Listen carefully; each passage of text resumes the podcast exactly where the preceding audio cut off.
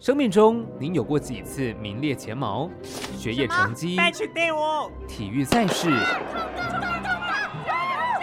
公司奖金，打个炮片哦，这个也这个，我差一点点我都高了。甚至是限定商品排队。哎，不要插队啦，我先来的。如果这一切你都技不如人，这一项不用争，身在台湾你就赢过全世界。真的假的？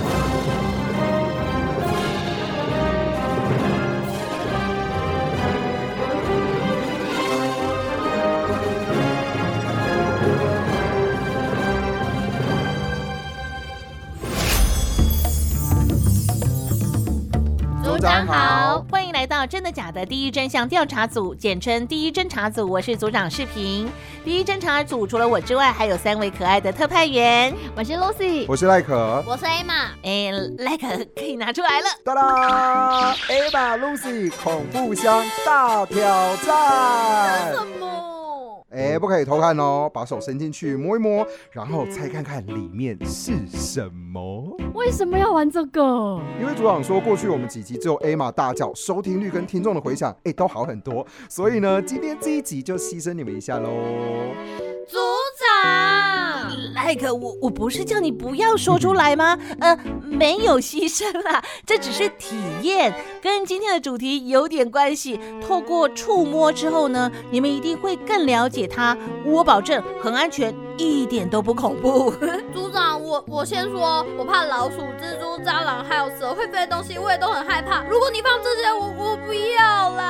不会不会啦。哎呦，好，不要啰嗦了，来，Lucy 你先开始。哦，幸灾乐祸啊，你讨人厌。哎，怎么刺刺的？啊会不会咬人啊？哎，我好像知道是什么了耶。好，来，我们下面一位 Emma 换你喽。呃呃，不要吓我啦，我真的会哭啊。我跟你说，你放心好了，组长已经把他的牙齿全部都拔掉了，他不会咬人哦。赖可，好好好了，我要摸了。啊啊！他不会动，好不好？明明明明就会，我不要摸了。好好好好，冷静冷静。那 Lucy，你先说说看好了。嗯，我觉得这个触感应该是棕刷或者是菜瓜布之类的东西吧。那 Emma 呢？我觉得是没有牙齿的老鼠。Emma 你很夸张哎，怎么可能啦？赖可，你公布答案吧。答案就是这个。看来那明明就是松鼠的毛，你们很坏哎！我竟然摸到那个呃。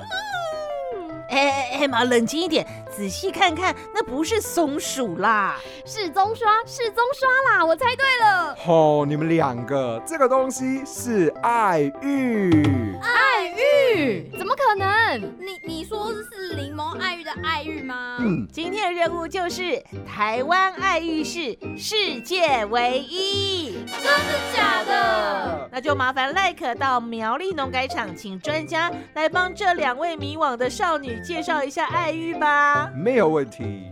那我们呢？你们呢，就先坐在这边，好好的听专家来帮你们解说。待会有更重要的任务要给你们哦。组长，我吓你了啦。赖可出任务。今天只有我一个人，Go！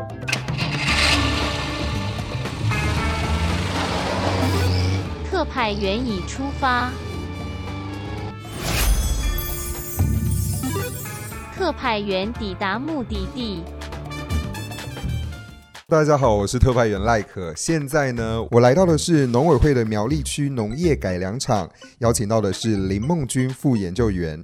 梦君你好，你好，各位听众，大家好。那可以请梦君帮我们介绍一下发现爱玉的历史吗？最早的发现是根据连横他的台湾通史里面有记录到说，以前在清朝的时候有一个嘉义的商人，嗯他在行商的过程，因为以前行商都用走的嘛，那他有一次走在河边，非常的口渴，他就低头去喝水，就发现哎、诶水里面怎么会有冻状物？然后他一吃觉得很好吃，然后他就沿着河找找找，就发现哎、诶河那个河旁边的有一棵树上就就碍于这个果实，它的那个那个果胶就流到水里面，然后就形成那个洞，非常的美味。再回去，然后交给他的女儿来搓洗，然后和在茶里面，或是直接拿给嘉义那边的的人吃这样子。然后大家吃了就觉得说哇，这东西真的是太好吃了。然后但是不知道这东西叫什么名字。然后因为这个商人他的女儿叫做爱玉，哦然后大家就说哦，那我们就叫这东西就叫爱玉这样子，所以才会有这个非常本土的水果名称。真的只有台湾有吗？根据目前最早的文献记录，其实的确是呃只有台湾有。像我们苗栗区农业改良场，我们是爱玉子的种源库，我们有一百一十五个爱玉子的品种。台湾的爱玉呢亲缘关系非常的接近，它嗯平均的亲缘关系达到百分之七十九到九十八，甚至九十九以上，代表说他们其实都是亲戚的关系。嗯，那以这个亲缘鉴定分析的结果，我们是推论说，台湾应该是爱玉的起始的发源地没有错，因为他们的亲缘关系非常的近。我在越南的朋友他就有跟我说，哎，可是我们越南也有爱玉啊，所以这件事情到底是怎么回事啊？梦菊，很多桑科榕属的作物，它其实种子经过搓洗、加水搓洗之后，它都会形成一些果胶。嗯，那它凝成果胶的样子，人家都会觉得它就是很像爱玉。那它搓洗出来，他认为那个就是爱玉，所以他会这样回答你。那量多量少的问题。那爱玉是目前发现来讲是量最多，呃而且也可以当做就是真的是可以商业贩售使用的。它可能像爱玉的话，它可能可以一比八十倍的水搓出来。嗯，那像霹雳，它可能只能一比一，或者是甚至更少，所以它就不足以当做商业化。所以其实很多的的榕属的植物，它都可以搓出类似的果胶来讲，那只是说它的风味好不好。有一些榕属的作物，它味道很浓郁，嗯那它搓出来的果冻可能不好吃，所以 久而久之，人家不吃，那它就没有办法形成一个就是传统的食物。那爱玉嗯是既好吃，那它又量又够多，那所以才会就是流传百年以上，变成一个台湾人的传统的美食。产生果胶的话呢，嗯它是不是也跟一个小风有一点关联是才可以产生？是为什么我大陆他们爱玉没有办法就是模仿我们大量种植，其实就是跟奈何刚才讲的爱玉小蜂有关，因为爱玉小蜂本身也是台湾的特有种。嗯，那爱玉他们可以把植株带过去种，但是爱玉小蜂因为它是一个寿命很短的昆虫，它大概从孵化到死亡只有不到一个礼拜的时间，而且它是昆虫，所以它只带一两只过去，那它一直近亲交配，先天的缺陷。对对对，它就会缺陷，它就会灭亡，所以说它没有办法大量的被带过去中国大陆。嗯那这也是为什么就是呃台湾就是可以一直保有就是种种植爱玉的这个优势。那爱玉小蜂它在爱玉的生长过程中扮演什么样的角色呢？因为爱玉它是一种隐花果的植物，所谓的隐花果植物，它就跟无花果一样。在里面嘛？对，它的花开在果实里面，嗯那它在准备要授粉的时候，它会在底下只有裂开一个大概不到五公里一个小洞。对对，零点五公分的一个小洞。那这个嗯小缝是小到就是没有办法用人工授粉的方式，哦所以它只能靠爱玉小蜂把花粉带进去来帮它授粉。我们一般吃的爱玉呢，其实是吃它的雌果。那爱玉它其实是雌的一颗，雄的一颗。那爱玉的雌果呢，它就是负责生产爱玉种子嗯来给我们吃。那爱玉的雄果是扮演什么样的角色？它的角色就是给爱玉小蜂。住在它的果实里面，那爱玉小蜂几乎一辈子都住在果实里面。哦。它唯一出来的时候，就是当它孵化的时候，它的爱玉小蜂会先在果实里面交配，嗯。交配之后，雌的爱玉小蜂会飞出来，它要找另外一颗果实寄生。可是它跟我们人类一样啊，它也分不出来，因为爱玉的雌果跟雄果长得一模长得一模一样。它就乱乱飞乱钻。它如果刚好钻进雄的里面，它就可以完成它的终身大事，它里面产卵，然后嗯。就死亡，然后它的下一代就继续在里面孵化，就是然后就是一样这样子的轮回。。那如果它刚好飞到雌的里面的话，因为它从雄果里面钻出来嘛，那雄果会带很多花粉，它就会刚好帮雌的授粉。哦，所以也是因为这样，就像我们刚刚孟君有提到的，嗯这就是为什么在国外比较难能够大量的生产爱玉这件事情。是因为没有爱玉小蜂，爱玉啊，一开始都种在山上，是为什么我们现在在很多地方也都可以看得到有平地的爱玉，是跟我们农改场的嗯作为有关系？早期台湾的爱玉，就是就像赖可说的，就是它是在山上野生的。嗯那它是一个藤蔓性作物，那它的特性就是树长多高，它就会爬多高。那以阿里山为例好了。只要采采在阿里山的爱玉，它可能要爬六七层楼高以上，就是二十几公尺以上才在那的爱玉。很高很高，那早期其实就是很多原住民都是为了摘摘采爱玉，然后就摔摔下来。呃，因为其实农业技术的改良，开始有了一些平地栽培的技术，不是所有的品种都适合就是放到比较低海拔来种植。那我们有进行一些筛选跟研究。那目前呢，已经开发出两个品种，分别是苗栗一号跟苗栗二号。嗯它们都是适合平地地栽培的品种，可以在呃早期的爱玉只能在八八百到一千八百公尺以上的山区种植。那现在我们开发出来的新品种，其实基本上你只要在海拔三百公尺以上、八百公尺以下的平地也都是可以栽培的。近几年来，因为气候变迁的关系，就是夏天会越来越热，冬天会越来越冷，高温过热，那爱玉小蜂可能还没有孵化出来，就全部死在熊锅里了，所以就导致爱玉小蜂不过。那这也是目前爱玉子产业面临一个比较大的问题。所以现在如果有心要种爱玉的农友，我都会鼓励他说，把多种一些熊的树在果实里面。那我们现在目前我们改良厂也有在进行一些品种的改良、品种的选育，或是一些栽培技术的改变。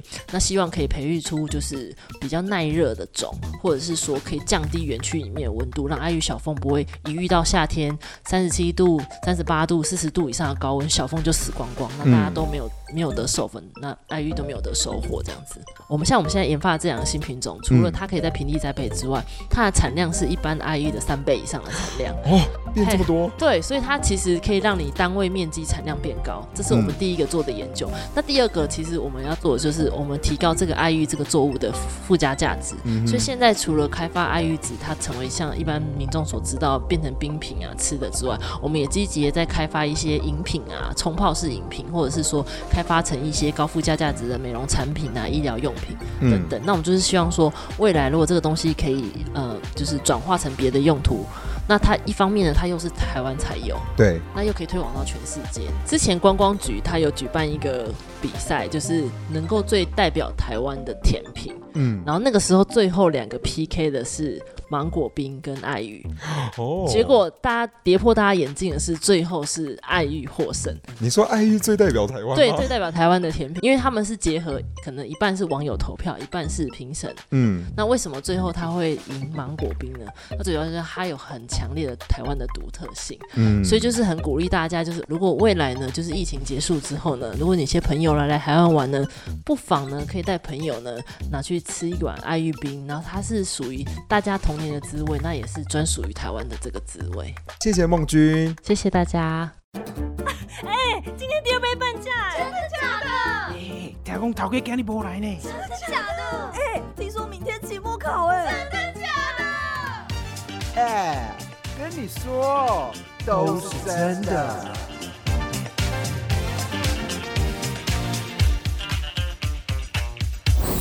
现在你们知道台湾爱玉厉害还有可贵的地方了吧？爱玉，对不起。我刚还以为它是棕刷，我还以为是松鼠嘞。好了，为了惩罚你们有眼不识泰山，这次任务比较困难哦。听说在新北地区啊，有一位爱玉达人，不但懂爱玉，还可以让爱玉千变万化。你们就负责去把它找出来吧。姐姐，组长说的爱玉达人应该就是他。好，那我们出发喽。Hello，我是特派员 Lucy。Hi，大家，我是 Emma。我们目前的所在地是新北市的中和地区。组长说的爱玉达人，听说就在这附近哎。那我们就进去一探究竟喽。Go！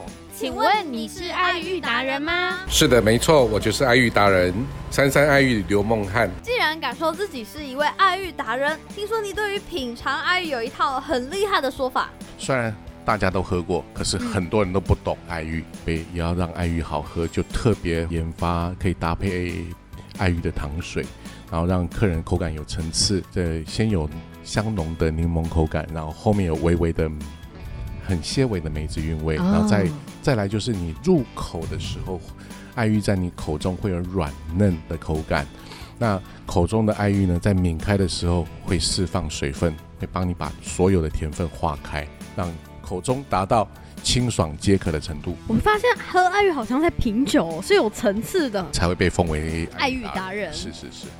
好，这就是为什么刘老板是大家口中的爱玉达人。那其实呢，跟爱玉的渊源很特别。哦。呃，当兵的时候呢，我待的地方碉堡上面其实长满了爱玉。当时我并不知道，而是请教了学长，说那那是什么植物？他告诉我那就是爱玉。所以我常常跟所有的朋友开玩笑说，我为什么会卖爱玉？其实是因为爱玉爬到我头上，我才卖的。原来有一段这样的故事。好，那接着吃爱玉有什么好处呢？呃，爱玉冻哈、本身呢，它的最主要成分就是水，然后里面还有含有果胶之美，然后钾、钙、维生素，还有活性的酵素，还有膳食纤维哦。然后多种的水解氨基酸，那里面的果胶呢，含有丰富的水溶性的纤维，能够吸附大量的水分，能够增加你的饱足感。那艾玉的酵素呢，可以帮助你的肠道蠕动，然后可以促进你的肠胃道的消化代谢哦。那那个果胶之美呢，它其实能够呃促进新陈代谢，然后帮助你利尿。那爱玉子的钾离子含量也比较高，对于吃太咸呢会有大的帮助哦，因为吃太咸摄取钠含量过高。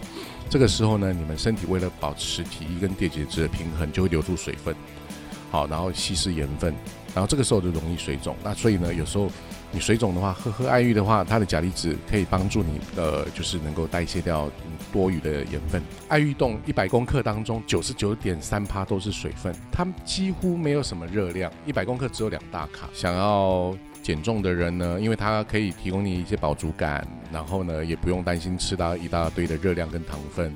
那你即使加糖搭配，也可以选择少糖。在喝饮料当中，其实这才是最好的选择。哦，有什么可以分辨真假爱玉的办法呢？嗯，在这边有几个重要分辨的方法哈，让大家呃留意一下。第一个就是颜色跟外观，嗯嗯，第二种就是口感，是好，第三种就是把它放置于微甜的糖水中，好，它会有不同的效果。嗯啊，第四就是用火烧或者是加热的方法，啊，这四种方法就可以让你呃分辨爱玉是真的是跟假的。我们从第一个颜色跟外观，我们来分辨哈、呃，天然的爱玉的颜色就是大概浅茶的棕色，那洞里面细看会带有天然爱玉子花贝的一些纤维，带有一点点的混浊，因为你在揉洗的过程当中有一些细小的纤维，它会释放在水里面。嗯好，这个时候呢，你结冻起来的时候，你会看得到有一点点的细小的纤维，跟一般的假的爱玉不太一样的地方。哦嗯，还有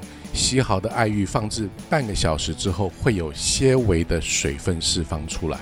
因为假的爱玉它是用胶跟热水去煮出来的，哦所以它的胶已经融合跟水融合在一起了，所以你放置了它不会释放水分出来。所以在假的爱玉呢，嗯它大部分为了让它颜色比较像，它会添加色素，是颜色偏黄。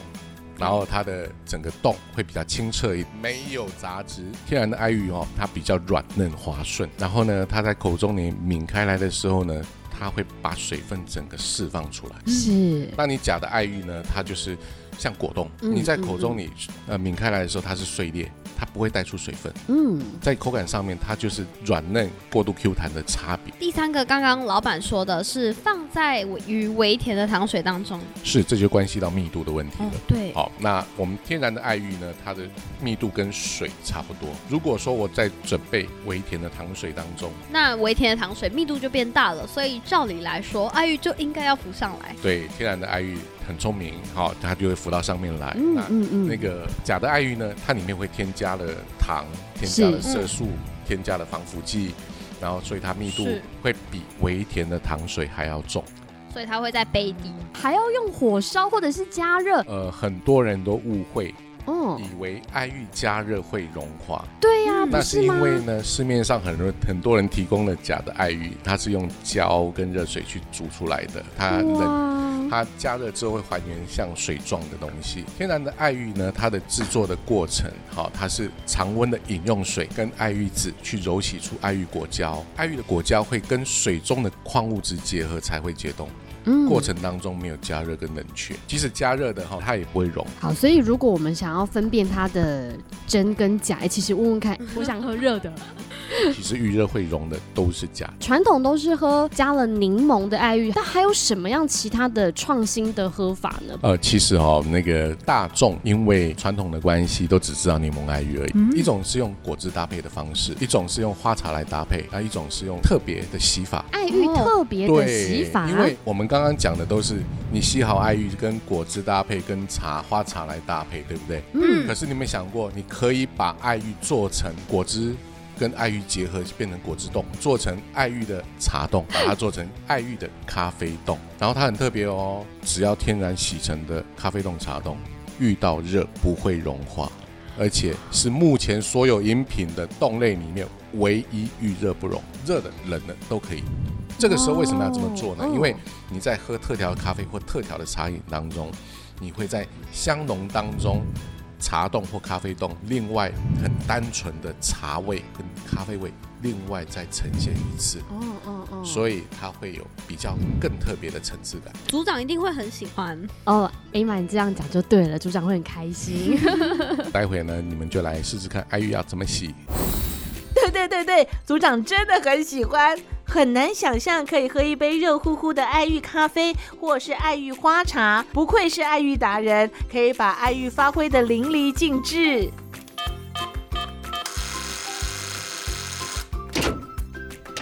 Hello，组长，我回来喽。哎，回来的正好哦。Emma 跟 Lucy 啊，要准备体验喜爱玉喽。Hello，大家，我是特派员 Emma，在我旁边的是特派员 Lucy，她现在已经戴好手套，等一下要准备跟着老板洗爱玉。那首先呢，我们要把洗爱玉的容器准备好。那你要使用的水，这个水特别的重要哦。嗯好，洗爱玉的水不能经过过滤。你经过过滤之后呢，它里面的矿物质都被滤掉了，嗯你洗出来的爱玉就不会结冻。嗯，对，天然的爱玉呢，必须果胶跟矿物质结合才会结冻。然后我们用常温的饮用水，哦，这样子来洗爱玉，它才会结冻。好，没有问题。在我手上的是一个丝袜吗？是的，这是一个丝袜，因为它非常好用，干净的哦。来洗爱玉。呃，有时候你要去找过滤布，你可能不是那么容易。好的过滤布它是纯棉，没有染色，没有漂白，你可能一般市场上你找不到。那我们就用那个丝袜来替代，它的细致的部分来讲，可以刚好把你一些纸都给过滤掉。好，这个时候呢，我们把那个过滤袋，然后呢，爱玉籽准备。那我们今天所搭配的是四十公克的爱玉，四公升的水好，倒入到那个容器里面。好，对。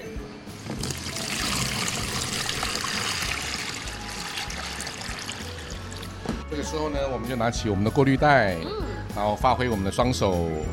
好，好，这个时候呢，就往我们的过滤袋里面的爱玉子下去揉搓、揉洗。那洗的时候呢，略微施加压力。对，好，先把爱玉子浸润，然后呢，揉洗的过程，它会慢慢慢慢的把你的果胶释放到水中。那这个过程当中，你可能呃时间久了，你手会酸。我现在就觉得有一点酸了。你才洗不到三十秒哎、对，然后你现在就是记得手指头要揉，哦，对，然后让它吸附水分之后再揉，把果胶洗出来。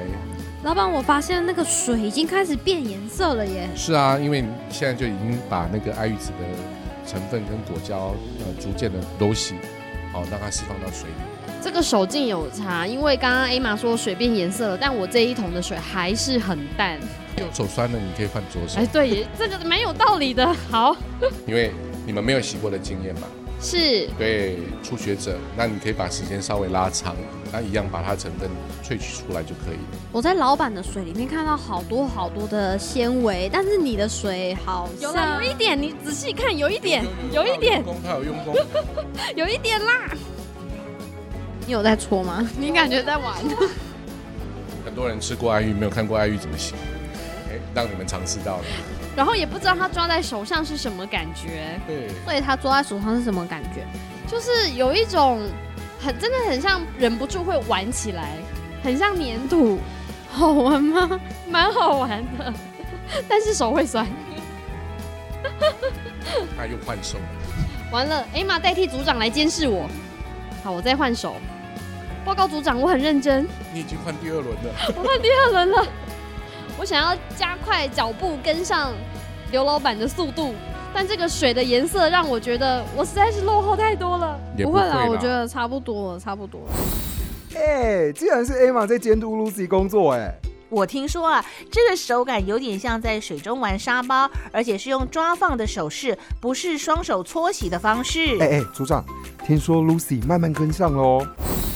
然后呢，你现在仔细观察水哦，它已经有渐渐渐渐变得浓稠喽。目前是一点点一，点点，，对，但是你在在洗的时候，它会再偏重一点点。嗯，我们洗爱玉的时间呢，用传统的做法揉洗的方式，大概要七到十分钟。哦，六分钟以后，你就要留意喽，哎，就要赶快把个籽给滤起来。老板的六分钟跟我的六分钟一定不一样啊。没有关系，你的状态我可以帮你控制。好，组长，这个我知道。农改场的孟君有说啊，洗爱玉最难的其实是时间的掌控，最长不能超过十分钟，不然这个爱玉子反而会释放出破坏凝结的物质，这样就会失败喽。哦，所以真的不是洗越久越好。嗯，Lucy 要进入最后的冲刺阶段了。你快要成功了，Lucy。成功了。是啊，你的颜色已经跟我一样了，浓稠也差不多嘞。所以呢，这个时候呢，加重力量，我们把爱玉的成分呢尽快把它搓洗到我们的水里面。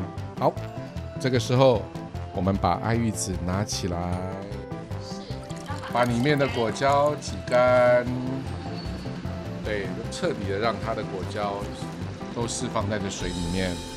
那这个爱玉籽我们就不要了。好，那我们现在呢，就把洗好的爱玉的水，我们就倒进那个我们固定在放的容器里。不会，你从角角落的地方来就可以了。我看到它当中的纤维了，都在里面。是因为那个我们的丝袜本身还有一些缝隙，那比较细小的纤维它还是会流到我们的水里面。是，对，那这个纤维其实对我们的肠道蠕动有帮助，我们也嗯不用特别去过滤掉。好的，那我们现在要做什么啊，老板？呃，接下来就是等它凝结喽，在十五分钟左右，好我们就要稍等。好的，我们来等十五分钟。Fifteen minutes later. 就在刚刚等待我们的爱玉洗好了之后，已经过了大概十五分钟吗，老板？呃，对，已经十五分钟了。十五分钟就可以凝结成现在我晃动它，然后它已经比较不会像刚刚那样水感的状态了。对，它已经成功了。成型哦，它，成型了哦，你看边边角角不是刚刚。这样水状，水会随时溢出来的感觉。嗯对，没错，所以你晃动大一点，它旁边的洞可以跟你的容器分离。嗯，对，可是如果是水，它是没有办法这样。对，它就洒出来了。对，所以你让洗好，把纸滤掉，十五分钟内解冻完毕。嗯，艾玛，你看是不是我跟老板的摆在一起，几乎看不出来哪一个是我做，哪一个是老板做？成功。好，那我们这次任务算是圆满达成了。谢谢刘老板，谢谢刘老板，谢谢两位主持人，也感谢你们来。哎，真的完成嘞！意思就是说我等一下有爱玉可以吃喽。嗯、这个我要尝看看这个果汁爱玉、花茶爱玉，还有他们说热咖啡爱玉，耶！我们回来喽。爱玉，爱玉，爱玉，哎，马上，OK，没问题。哎，干嘛蒙住我的眼睛啦？敢叫我们玩恐怖箱，今天就要你盲喝爱玉。看你下次还敢不敢吓我？组长，哎，今天台湾爱玉世界唯一的真相调查成功。我是组长视频，我是 Lucy，我是 A 玛，我是赖可。哎哎，你们有话好说，先把这个眼罩拿下来哦。我们不尽力解散。散。组长，组长，组长已经走了啦。好，现在先喝这一杯。这是爱玉吗？哎，这是咖啡吧？你都吓我，我还拿我最喜欢的给你喝。哎妈，你最好了。那可以脱眼罩了吗？不行，